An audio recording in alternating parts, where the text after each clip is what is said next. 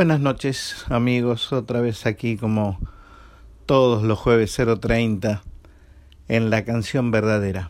Esta vez para presentarles a un músico que yo digo jovencito, porque empezó desde muy joven realmente y construyó una carrera extraordinaria, una carrera basada en la estética, en la ética musical y en el respeto, porque no se olvidó de quienes fueron, en alguna medida, las primeras piedras, las piedras basamentales de la construcción de una cultura popular en el campo de la música, en el campo de la cultura.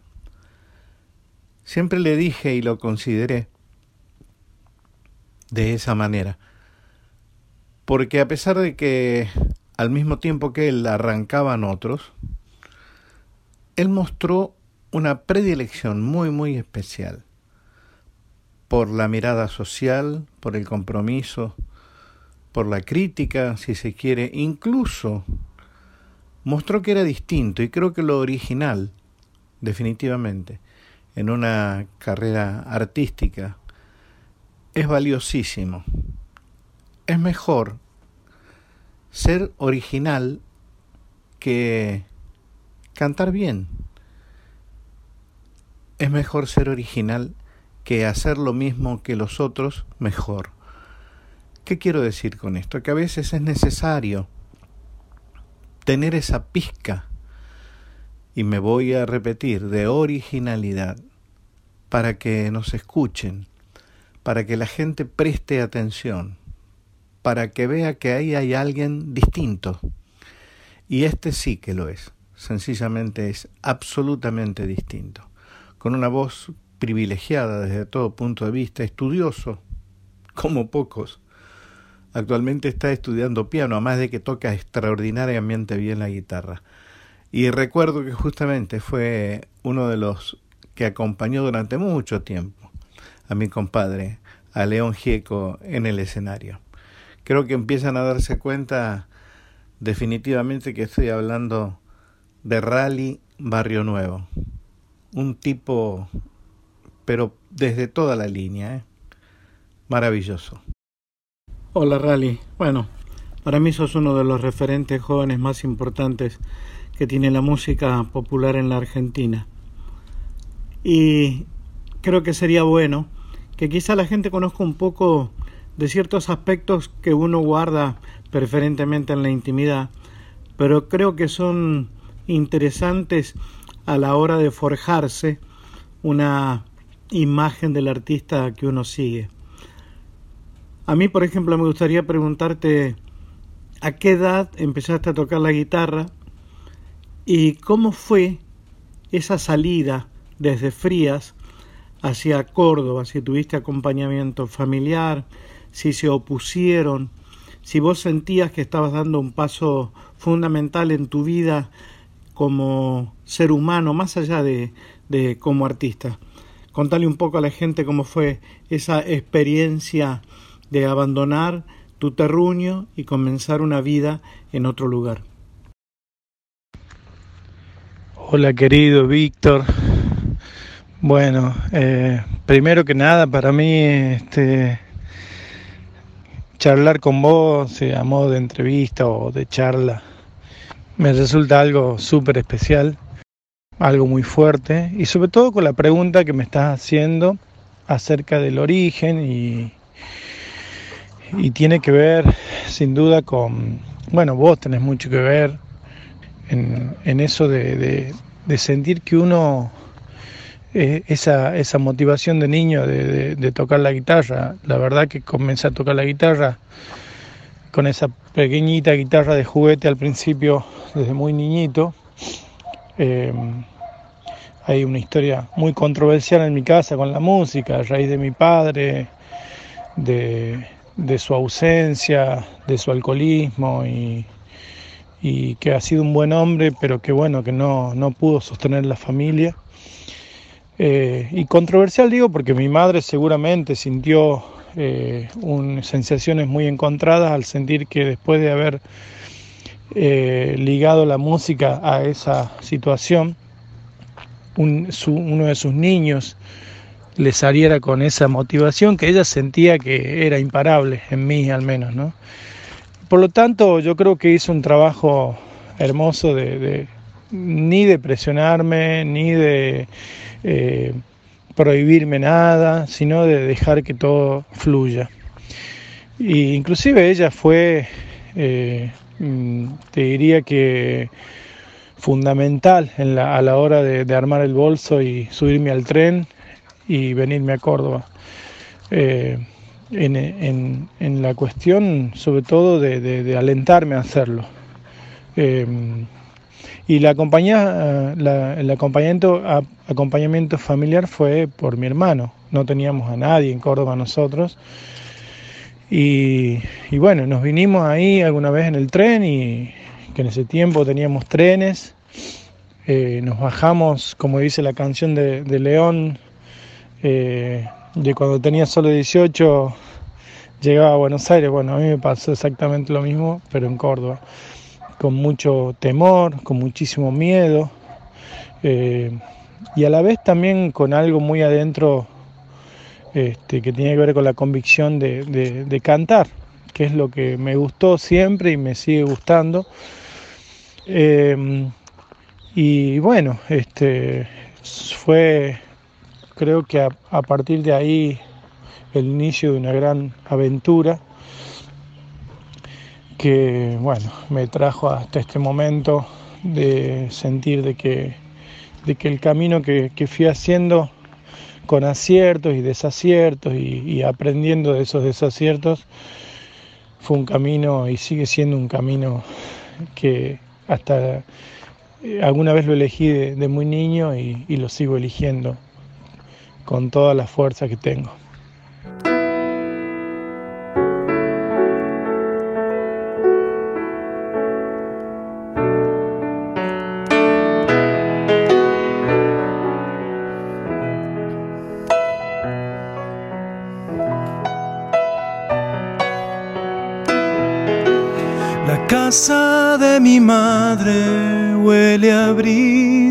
De geranios, paseándose en el patio a hurtadillas van dos años.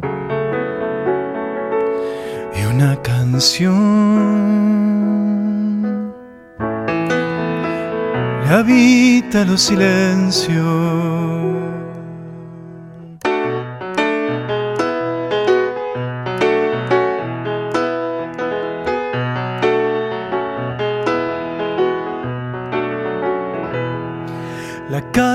de mi madre guarda espacios de nostalgia. Jugando en sus rincones se ha quedado nuestra infancia. Y esa ilusión le habita los silencios. Y hoy vuelvo a buscarme la senda del viejo baldío me ha devuelto a mi madre el camino y a sus manos de luna y membrillo. Y hoy vuelvo a buscarme en el cielo la noche y el río me ha traído a mi patio el camino y a su aroma de suncho y de grillo.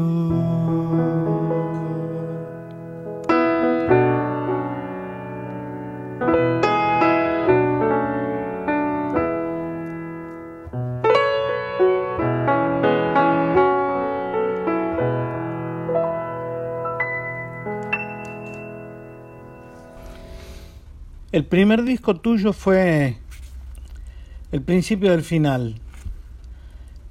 Lo grabaste en 1995 y ahí tuve la suerte, la enorme suerte de conocerte y de grabar con vos una canción muy especial que se llama La sucursal. De todas maneras también en ese disco compartiste con otros dos admirados míos. Uno de ellos es Peteco Carabajal y el otro y los otros dos, mejor dicho, el dúo Coplanacu. Contame un poco cómo es tu relación con ellos y si cuando grabaste este disco, el principio del final, ya tenías algún tipo de relación con alguno de ellos. Cuando grabé el principio del final, Víctor, este, tenía eh, relación solamente con el dúo Coplanacu. A Peteco lo conocía muy poquito, eh, pero era un sueño para mí poder grabar con él y, bueno, este, se dio por suerte, accedió en esos años, estamos hablando del año 90 eh, y cuatro por ahí. Bueno, eh, lo veía muy lejano yo Peteco, la verdad. Este, fue muy fuerte para mí. Y a partir de ahí comenzamos a hacer una relación. Y mira vos justo eh, esa, esa juntada de gente que fue Coplanaco y Peteco terminó transformándose en un grupo hace algunos años, que fue la juntada, ¿no? Para mí era, era este, la vuelta de la vida, porque lo mismo que me pasó con vos, con León, que, que yo los veía muy lejanos, y de repente la música generosa como es la música, me, bueno, me terminó dando ese privilegio de cantar y compartir y grabar con, mis referentes, ¿no? Y, bueno, en la sucursal yo por ahí escucho las letras que escribió en ese tiempo y siento que, que hay una especie de psicodelia en el, en, el, modo de escribir que tenía yo en ese tiempo, donde todo era nuevo, donde todo era un mundo que comenzaba a abrirse ¿no? y a descubrirse. Sucursal de la luna en la calle voy pintando techos de sangre y de sal. Desayuno smog con tostadas calientes. Ojo en el silencio la tostada. El sol aparece y me rasca la espalda, le cierro la puerta Un lingera pide un pedazo de cielo, con nubes bajitas para descansar.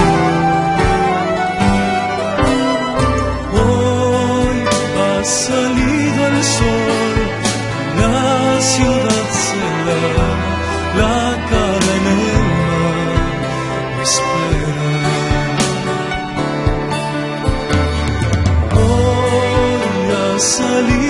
sol las estrellas llaman a la soledad,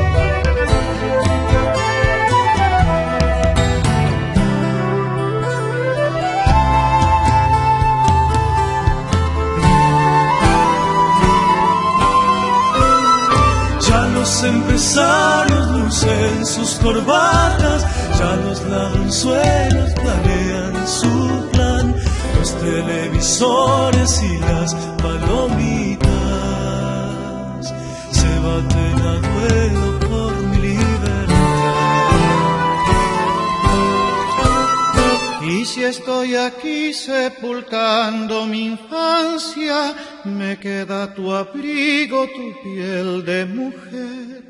Pero si es que estoy porque creo en mis sueños, me queda tu ombligo, raíz de otro ser. Hoy ha salido el sol y la ciudad se la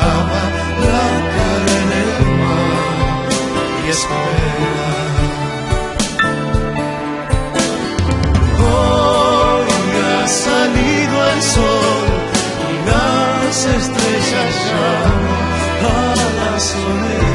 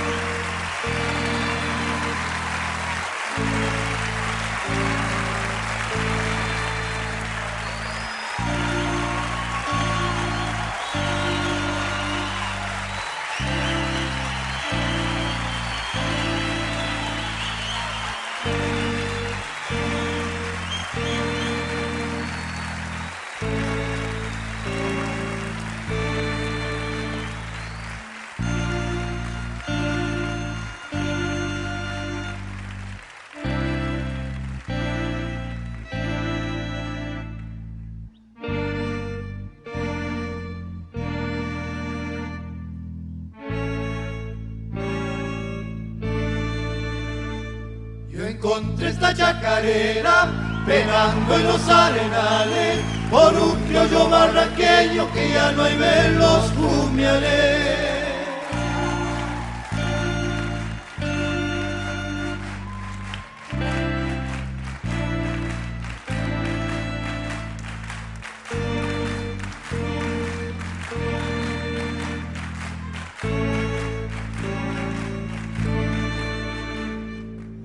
Así cantaba un paisano, paisano salabinero, abajo de un algarrobo y en una tarde de enero.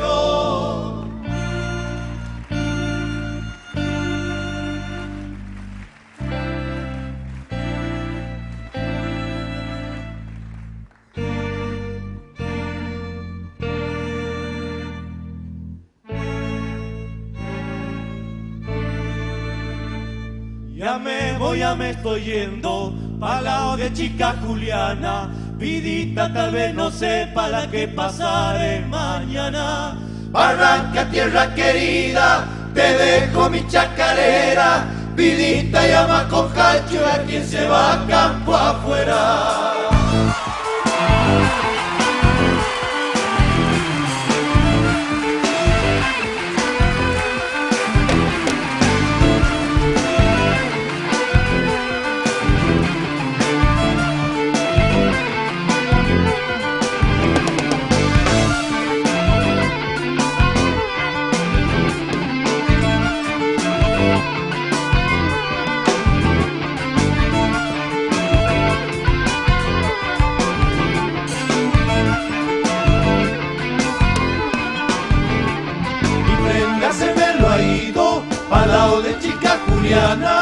Llevado el caballo sulky, el bombo y la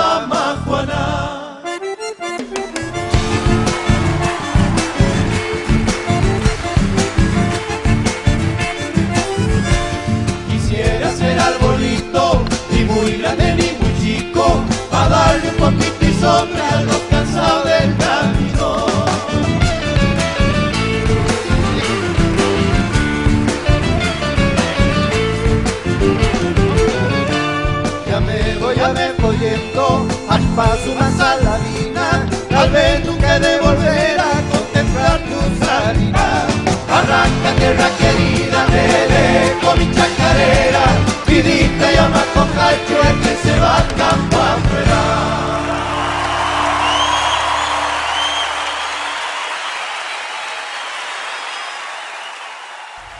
Circo Criollo y Población Milagro. La primera del 2000 y la otra del 2002. entiendo que significaron para vos un avance muy extraordinario, muy especial en tu carrera. Definitivamente, ¿cómo consideras, o si los pones en un lugar especial, a cada uno de estos discos y cuál es el tema que más te gusta de cada uno? Bueno, eso, eso tiene que ver, Víctor, justamente con lo que decía en la, en la, en la pregunta de recién con respecto a la canción social y de cómo eso fue calando eh, en mí, en lo más profundo. El psico criollo creo que es un punto de partida. Psico criollo de que se rememora a, la infancia, a los a ese eh, hecho artístico, ese modo de, hacer arte en las inmediaciones de los pueblos como son los circos y que tanto han significado para la niñez de como por ejemplo mi niñez. Eh, y mm, Circo Criollo habla de, eh, me acuerdo con la frase esa que dice, este, payasos ansiosos, actores amarillentos, surgando el silencio de los sufridos obreros.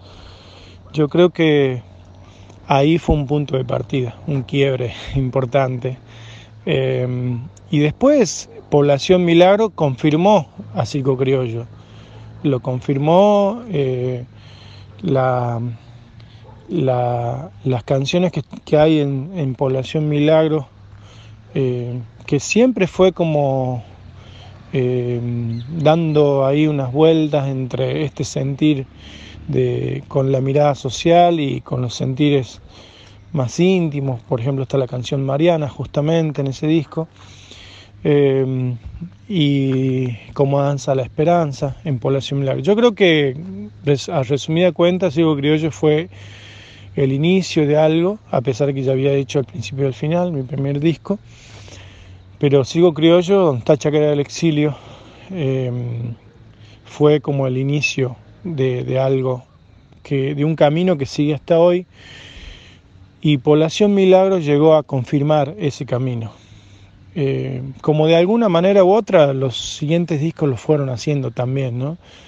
Eh, yo me escucho cantando en Sigo Criollo y quizás no es la misma voz que tengo ahora, yo siento que inclusive pude comenzar a, cantar y a descubrir eh, cuestiones técnicas con el tiempo. Eh, si yo pongo hoy Sigo Criollo, la versión de Chacaré del Exilio que está en Sigo Criollo, y yo digo, no me gusta como cantaba en ese momento, tienen la voz muy quizás impostada, como muy forzada, y siento que con los años pude aprender a cantar, siento que mucho mejor. Pero en cuanto al mensaje, Sigo Criollo y Población Milagro fueron fundacionales en mi vida y en este camino de la música.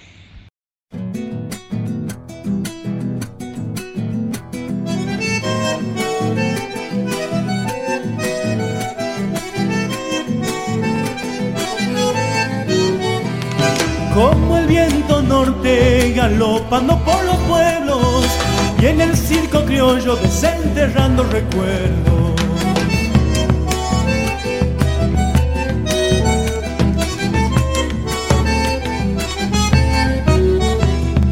Payasos ansiosos, actores amarillentos, hurgando el silencio de los sufridos obreros.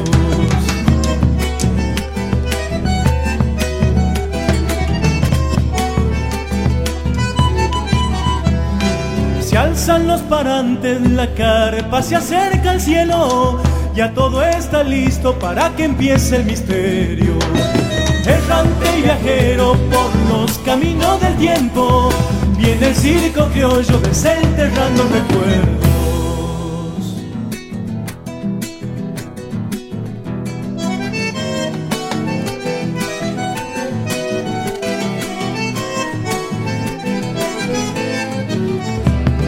Canto de alegría, el circo ha llegado al pueblo, mi almita de niño ansiosa de echarse al vuelo.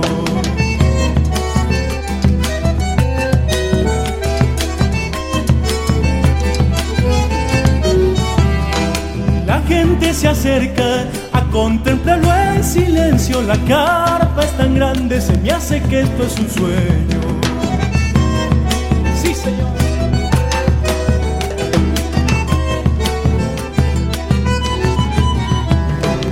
Escapa un recuerdo de alguna niña en el tiempo. Volveré a encontrarla cuando ese circo haya vuelto. Errante viajero por los caminos del tiempo, viene el circo criollo desenterrando recuerdos. Vos sentís, al igual que muchos, que una pieza fundamental de Santiago del Estero, el lugar donde vos eh, naciste, el lugar donde vos creciste, fue Jacinto Piedra. Ahí hubo elementos muy, muy importantes en la música argentina. De hecho, casi toda la familia Carabajal y muchos otros, pero para no abundar en nombres, me gustaría que hagas una referencia muy concreta de tus sentimientos alrededor de la propuesta de el queridísimo Jacinto Piedra. Yo creo que la figura de Jacinto es una figura eh, fuera de serie en muchos aspectos. Eh, y con los años los fuimos dimensionando, sobre todo los, los jóvenes de mi generación. Jacinto me, primero murió muy jovencito, cuando tenía 36 años, eh, y que su obra es una obra pequeña, pero potente como pocas. Su modo, su, su apariencia, eh, creo que es un tipo que realmente, yo creo que ni él tenía la dimensión de, del, del, tablero que estaba pateando. Estaba pateando un tablero de muchísimos, muchísimos años, de, de, al menos de un modo de hacer las cosas. Creo que en, el caso mío ha sido muy fuerte una cosa, Víctor. Cuando yo era niño y aprendí desde muy chico las canciones folclóricas que heredé de, mi pueblo, de mi familia, del contexto, eran canciones que hasta el día de hoy las tengo como un tesoro y las tendré por el resto de mi vida, pero que en mi adolescencia dejaron de hablar de mi contexto como joven, de mis problemáticas y todo eso. Entonces de repente es como que encontré otras canciones que me identificaban muchísimo más y tenían que ver con mi contexto. Las canciones de León, de Víctor Heredia, de Charlie García, eh, problemáticas que planteaban problemáticas que yo estaba viviendo como joven. Entonces aquellas canciones paisajísticas y muy bellas de, mi tierra, vos sabés que yo tengo origen eh, por madre y por padre catamarqueños y mi mamá nació, se fue a trabajar a Fría y ahí nacimos con mi hermano, nacimos antigueños, pero toda mi sangre eh, es de, origen catamarqueño. Y todas esas canciones, tanto de Catamarca como de Santiago, estaban muy adentro. Pero como te digo, dejaron de, representarme, al menos en la actualidad de mi, de mi eh, adolescencia. Pero después aparecieron tipos como Jacinto Piedra, como Raúl Carnota, que decían, wow, estos tipos están cantando canciones de origen folclórico, pero con las letras que a mí me comenzaron a representar como joven, como adolescente. Entonces yo sentí ahí que era posible, que yo lo podía hacer, porque quizás hubiera incursionado en, otros, en, otras músicas, eh, en el estilo de canción de canción como eh, Víctor Heredia, como las tuyas, digo, como las de León, como o el rock, eh, lo que denominamos rock aquí, argentino, qué sé yo. Pero de repente Jacinto, Jacinto y, lo nombro también a Carnota y también a Peteco, eh, me hicieron dar cuenta que todo lo que yo traía desde la raíz, los ritmos, las músicas folclóricas, podían ser la base para yo escribir sobre mis problemáticas, sobre mis realidades como joven y mi mirada social que estaba comenzando a tener eh, desde la llegada de algunos libros que tuve en, la en el secundario, como por ejemplo la, eh, Por el Camino de los Incas, cuando escuché Taquiongoy, cuando escuché Ushuaia de la Quiaca. Eh, y cuando llegué a Córdoba ni hablar, porque vení, llegué a los 90 y en los 90 eran años muy convulsionados, donde conocí a Mariana y Mariana que ya tenía un trabajo social muy fuerte íbamos con Mariana a todas las ollas populares, a todas las movidas que había sociales en ese momento en Córdoba. Y bueno, y comencé a, sentir que, que, la música folclórica, al menos la que yo eh, cantaba y la que podía cantar, podía tener que ver con la realidad. Y bueno, y ahí comencé a escribir Chacá del Exilio y Somos Nosotros, mis canciones que son chacareras, como las que aprendí en la infancia, pero que tenían ya la letra de la actualidad. En eso tuvo que ver muchísimo Jacinto Piedra. Jacinto Piedra fue una especie de, de, visionario y que, y que, me inspiró muchísimo y que inspiró a, hasta generaciones de pibes hoy que tienen 15 años. Eso es muy impresionante. La presencia de Jacinto es como que se va engrandeciendo con el paso de los años.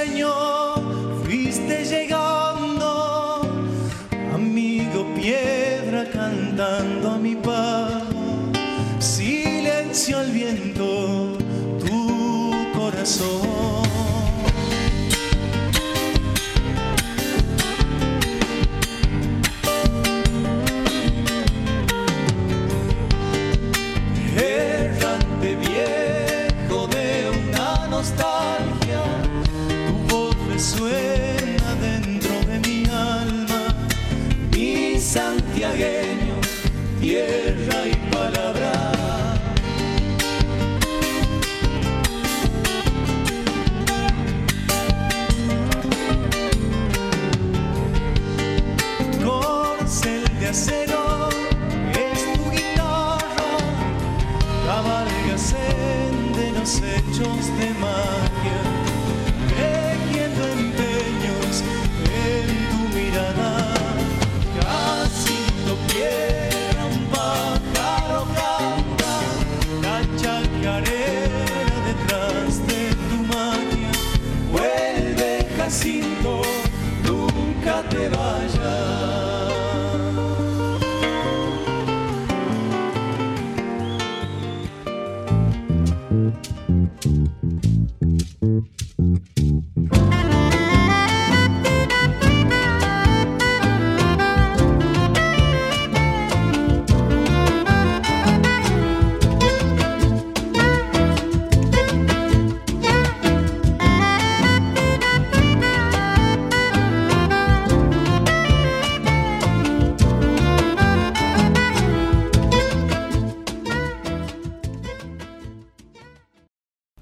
¿Cómo fue tu llegada a Buenos Aires? Tuviste relación directa con uno de los músicos más importantes, de hecho fue productor de uno de tus discos. Estoy pensando en nuestro querido y común amigo León Gieco, un tipo que siempre tiene abiertos los brazos para todo aquello que es válido, que es auténtico, que tiene sentido y merece ser escuchado. De hecho, te escuchó e inmediatamente te dio su apoyo. ¿Cómo fue tu relación en aquellos años con Buenos Aires? Si estabas bien o definitivamente si fue solamente un momento de paso en tu vida y te sentís más cómodo en provincia. Eh, mi, historia con Buenos Aires es, sí, es una historia eh, de, no sé, que se me cruzaron muchas cosas, porque vos sabes bien que en otros años eh, para iniciar una carrera artística. Este, bueno, había que irse a Buenos Aires, todos aconsejaban irse a Buenos Aires, era casi el, paso obligatorio que uno tenía que dar, ¿no? Eh, para conseguir, bueno, primero los contactos, la difusión, etc.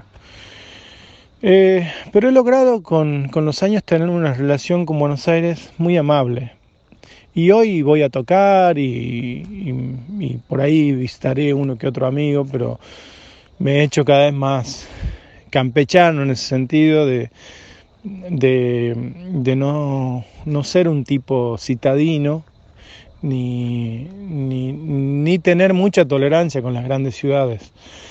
Pero bueno, eso de alguna forma volvía al origen de cómo era yo en la infancia. Este, pero, y te digo que eh, con León, que sin duda es, como, como un padre, porque me he tenido tantos viajes como, como parte de su grupo, como él se daba cuenta que yo me sabía los arreglos de su de sus canciones, entonces me llevaba como músico también de, la banda. Este, hicimos algunas aventuras juntos como hacer un concierto en Frías y luego llevar lo, recaudado en, auto hasta las comunidades campesinas en Santiago. Nos hemos divertido mucho, bueno, vos sabés lo, lo, lo, lindo que es compartir con León, lo creativo, lo inteligente en el sentido del humor y de, los consejos y de las charlas. ¿no? Eh, y yo creo que el León en un punto me parece que conmigo él vio algo de él en mí. Yo siento siempre, siempre pienso eso, ¿no? Como que él de alguna forma se vio, se vio chico en mí. Eh, yo me acuerdo, mira, hay una anécdota, una anécdota que, que, jamás olvido y que siempre me gusta contarla en algunos momentos. Cuando yo toqué casi un año en la banda de León, terminamos la gira y eh, bueno, yo ya comencé con Sigo Criollo, que como bien decías vos, él me ayudó en la producción de Sigo Criollo. cuando viajábamos en el micro, me iba tirando ideas y anotábamos en un cuadernito. Terminó ese año y yo ya comencé a tocar, gracias a Sigo Criollo, en algunos festivales. Entonces yo le dije a León antes de, después cuando terminamos su último concierto, le dije, me hubiera encantado que salga un, concierto en la playa, en la costa porque yo no tenía posibilidad de ir a la costa con mi música, eh, algún, algún concierto por ahí. Y pasaron como tres, cuatro meses y me habló su manager y me dice, León, pregunta si, no, si estás libre el próximo fin de semana. Entonces le dije que sí. Y bueno, y porque quiere invitarte a una gira. Entonces me puse a disposición, fui a la gira y esa gira arrancaba en Mar del Plata.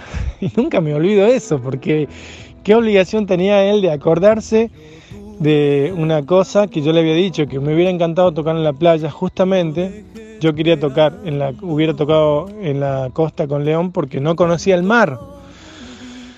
Y León se acordó de eso. Yo creo que él se vio eh, como tipo de tierra adentro y de origen campesino eh, reflejado en, lo que me estaba pasando a mí. Y se acordó que yo no conocía el mar y tres, cuatro meses después me llamó para que vaya a conocer el mar. Em, y bueno, y fuimos, fuimos juntos a ver el amanecer en, en, el puerto de Mar del Plata. Fue la primera vez que vi el mar. Y ese gesto, más allá de todos los otros gestos que tuvo León para conmigo, fue el gesto más sutil creo que tuvo este, y que lo define, como es León, como decías vos, siempre él tiene los brazos abiertos. Eh, y fuimos a ver el mar y, bueno, me recordó mucho a ese, a ese cuento de, Eduardo Galeano, ¿no? de ayúdame a mirar. Yo creo que él me ayudó a mirar como, como lo hiciste vos, Víctor, este, que bueno, son mis dos grandes referentes. Yo siempre digo que eso es bastante atrevido, si no mucho, cuando llega el momento de salir al escenario y de golpe se te ocurre una canción, una melodía, un poema que ni siquiera eh, ensayaste, que ni siquiera repasaste y te lanzás al toro, como se dice normalmente en nuestra jerga, casi sin, eh, sin red. Nosotros decimos salir al escenario sin red. Eh, ¿Por qué? Yo creo que hay algo muy especial en eso que es maravilloso, que es el sentido de la peña, el sentido de cantar lo que a uno le viene a la cabeza y no importa si uno lo sabe completo, si lo sabe eh, concretamente. Lo maravilloso es esta necesidad que me parece que es lo que te sucede a vos, de compartir una canción que de golpe te vino a la cabeza con los otros. A mí me parece extraordinario, pero me gustaría que vos contaras un poco cuál es tu sensación en relación a eso y de paso voy a aprovechar porque justamente hablando de esto el otro día me mandaste algunas canciones mías eh, que hiciste en la soledad de tu casa en medio de esta pandemia eh, con tu guitarra solito que me parecieron maravillosas. Te puedo asegurar que me emocioné muchísimo con algunas de las versiones que me mandaste. Después de esta respuesta tuya voy a poner una de esas. Sabes que es muy hermoso que me digas eso, Víctor, porque eh, de alguna forma eh, creo que tiene que ver con eso, justamente con el con que muchos de, nosotros que venimos de la, del mundo folclórico y de ese compartir, donde sentimos que la sobremesa con guitarra y a veces tiene como más, inclusive, eh, mucha más preponderancia que el escenario, inclusive te diría, porque por eso es tan sagrado ese espacio.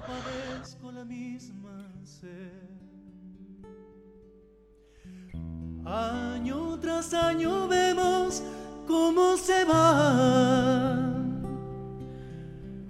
por la letrina del colonizador. La libertad y el sueño del soñador. Coraje.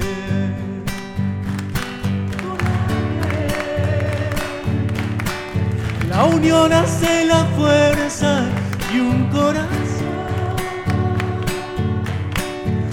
americano crece a la luz del sol. Vamos, coraje.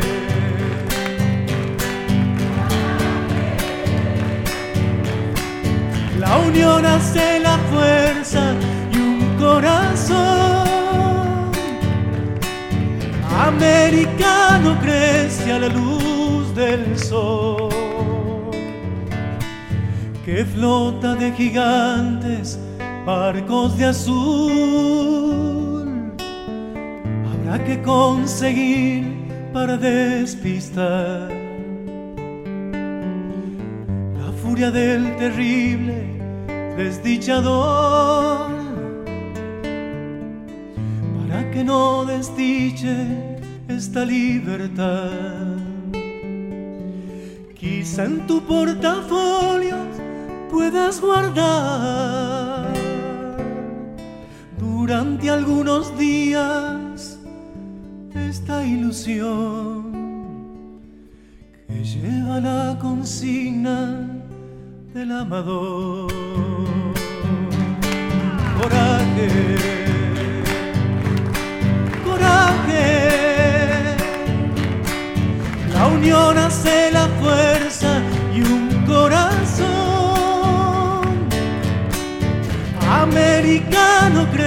crece a la luz del sol.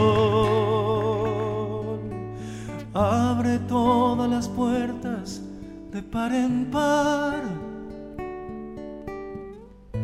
para que el viento lleve adentro de tu hogar polen bullicioso de nuestra flor, para que crezcan miles más de un millón. Camina sobre el hambre, fuerza y valor, que la consigna crezca como el amor canta con nosotros esta canción. coraje,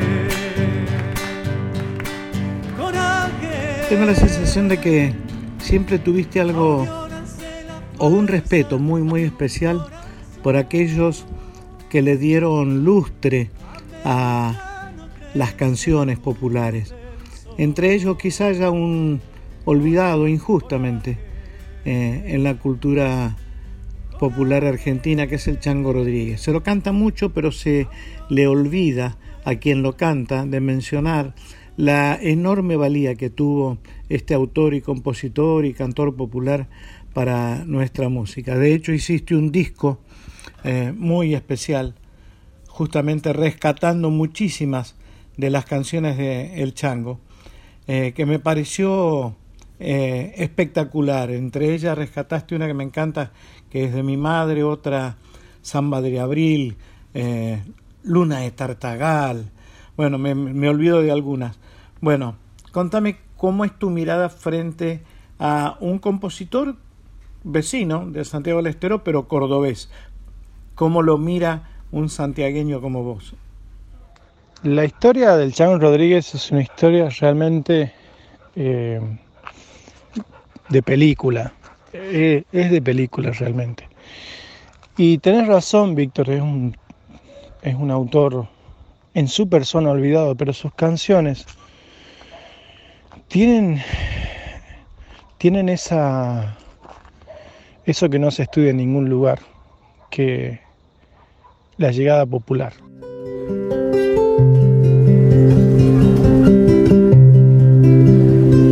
Volveré,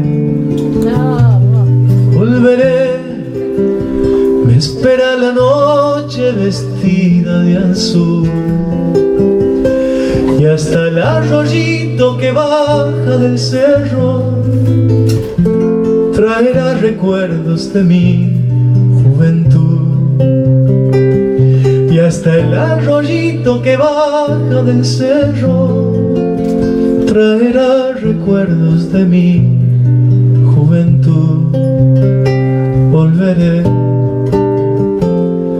volveré, ¿dónde está mi madre esperándome?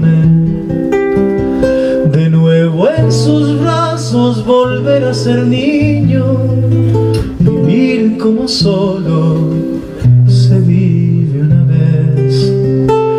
De nuevo en sus brazos volver a ser niño, vivir como solo se vive una vez.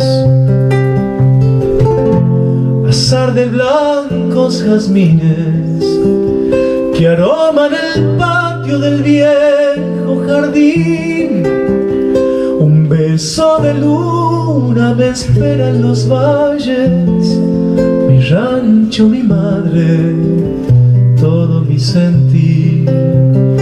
Un beso de luna me espera en los valles, mi rancho, mi madre,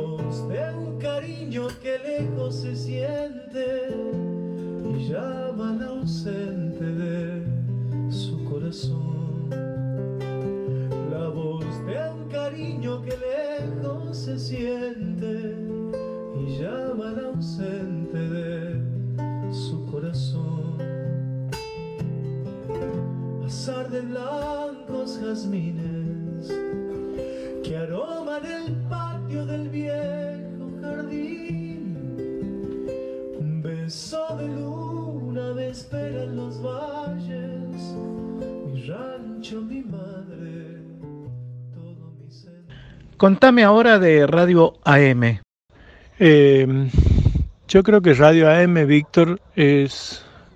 eh, alguna vez leí algo tuyo hablando de Taekwondo eh, y te preguntaban el porqué de Taekwondo y bueno, después de, de algunas palabras me parece que el resumen fue que necesitabas que tu sangre este, americana y tu sangre europea que están en vos, necesitabas que, necesitabas que esas sangres se, estén en paz o algo así. No recuerdo las palabras justas. Y yo creo que con Radio AM me pasó que esas eran las canciones que cantaba mi papá. Y el padre que te hablaba al principio de que estuvo totalmente ausente, de que no lo vi nunca, pero que sabía yo que era un gran cantor, que no pudo, que no pudo con su familia y alguna vez partió y, y bueno, y nos criamos con mi madre. Pero eran las canciones que él cantaba y algunas, como por ejemplo Temblando, Linda estaba la tarde que la vi, según me contaba un tío mío, era el vals que le cantaba a mi madre, pero mi madre nunca nos dijo eso, porque era una historia negada. Bueno, yo creo que este, te parafrasearía. Yo necesitaba que esas historias se amiguen dentro mío. La historia de mi madre de mi padre, que, eh, bueno, que fue una historia que en algún momento se encontraron y yo le agradezco porque se encontraron y, y me dieron esto, que es la vida. Y después su historia se fue por caminos distintos, la historia de ellos. Pero necesitaba amigarme con, esa, con esas canciones que cantaba mi papá. Y Samba del Ángel eh, es una de mis sambas preferidas, sin duda. Y tengo una pequeña anécdota con, con Ariel Petrocelli, que, mm, eh, que fue hermoso porque yo fui a rendir Sadaic una vez a Buenos Aires y me tocó de jurado este un hombre había dos jurados había otro chico que rendía y yo y, y cuando entro y, y veo que uno de los jurados era Ariel Petrocelli. Yo tenía que escribir. Y el hombre el otro hombre no conocía quién era pero era un, un hombre grande que era del tango y cuando yo comencé a escribir, el tipo que, que me estaba eh, revisando a mí las cosas que yo escribía era el tanguero y no le gustaba lo que yo estaba escribiendo. Y yo sabía que lo que estaba escribiendo estaba bien. Y yo rogaba que Ariel Petrocelli vea lo que yo estaba haciendo porque yo sabía que él me iba a entender. Entonces, en un momento le comencé a silbar, veía que estaba con el otro chico, y le comencé a silbar de lejos Samba del Ángel.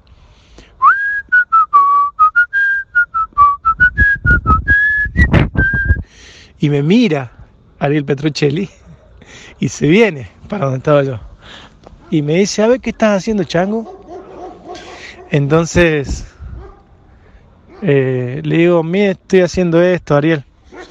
Pero el señor dice que está mal, para mí no está mal.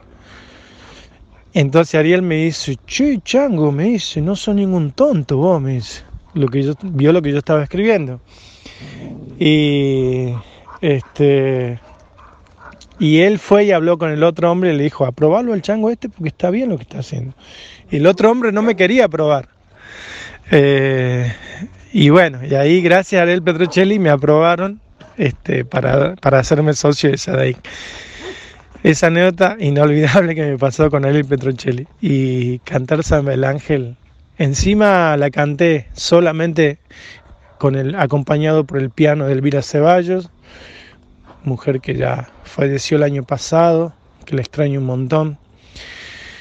Y te cuento que ya tengo preparada la segunda parte de ese disco, que veremos cuando tengo que terminar algunos detalles, pero y que por suerte pudo grabar Elvira. Y bueno, lamentablemente ella no lo va a poder escuchar, pero la vamos a tener presente a Elvira ahí, esta gran pianista, que dicho sea de paso, fue muy amiga del Chango Rodríguez.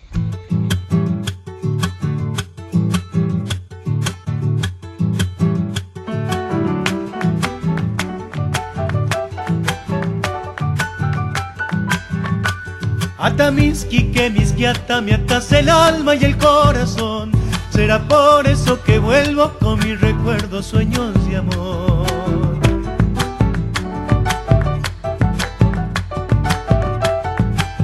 Vengo buscando dulzuras, coplas maduras, coplas de sol. Cuando la vida la nueva por las trincheras quema el dolor.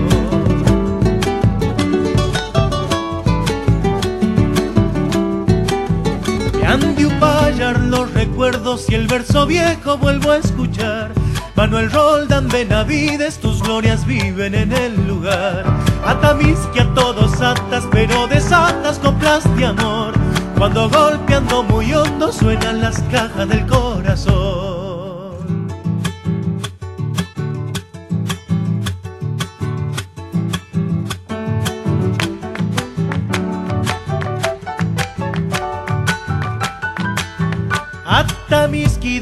De chilalo, de miel de palo, doca y mistol. Tierra siempre enamorada, dulce y salada, salitre en flor.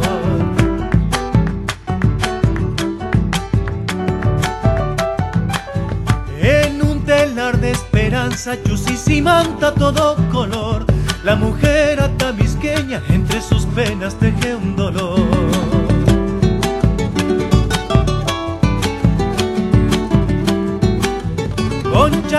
Chacareritas, quichuas, fogón y quichuas, todo sentir. Los criollos de Pampayasta sus penas gastan bombo y violín. Atamis que a todos atas, pero desatas coplas de amor. Cuando golpeando muy hondo suenan las cajas del corazón. Bueno, aquí estuvo Rally Barrio Nuevo. Creo que eso las había dicho, ¿no? Al principio del programa. Un tipo realmente distinto, un artista valiosísimo desde todo punto de vista y va a seguir creciendo en su trabajo, en la consideración de la gente que ya la tiene y por mucho, sinceramente. Yo estuve con él en algunas peñas en, en Córdoba y les puedo asegurar que la que él organiza es multitudinaria. No tienen ni idea lo que disfruté ese día. Le tengo un profundo, un profundo cariño, sinceramente, porque lo merece desde todo punto de vista, porque es considerado, porque es respetuoso, porque tiene una ética artística inmaculada desde todo punto de vista. Bueno, aquí se termina el programa, queridos. Los espero el próximo jueves con una sorpresa como siempre. Un abrazo gigante, cuídense mucho y no se olviden que la cultura argentina hoy por hoy es importantísima y hay que seguir defendiéndola.